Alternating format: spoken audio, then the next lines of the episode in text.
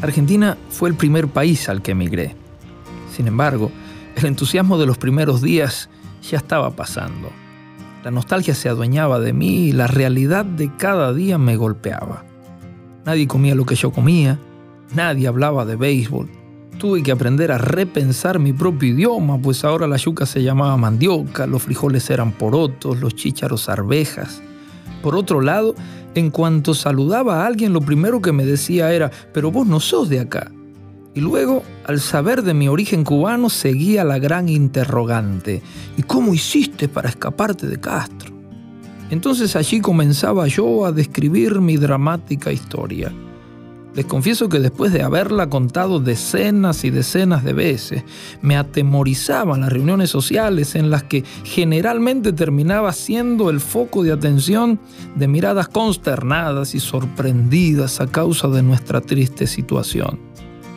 Luego venían las fechas especiales, como el cumpleaños de mamá o papá, o el Día de las Madres, o la cena de fin de año la típica cena donde todos reían alrededor de la mesa llena de deliciosos platos, pero mi corazón estaba en Cuba, con mis padres, pensando en qué estarían comiendo ellos en ese momento o si habrían podido sentarse a alguna mesa a comer algo mínimamente especial. Y la nostalgia me hacía sangrar el corazón. Y me preguntaba, ¿qué hacía yo tan lejos de mi gente? Uno de esos días en los que sentía que me costaba seguir avanzando, alguien sacó su Biblia y dijo que iba a leer un pasaje en Deuteronomio capítulo 10.